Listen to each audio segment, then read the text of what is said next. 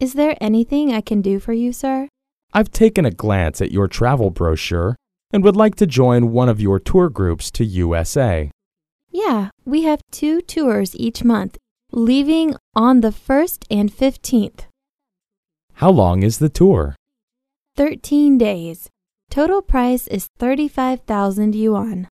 Could you give me more details on what's included in the tour package? Sure. The coach takes the passengers to International Airport at 8 a.m. on the 1st and 15th of each month in front of our office. What about the hotel accommodations? You'll be staying at Hilton Hotels. It's a five star hotel. Sounds very good. Are all meals included? Yes, all meals are included in the price I gave you.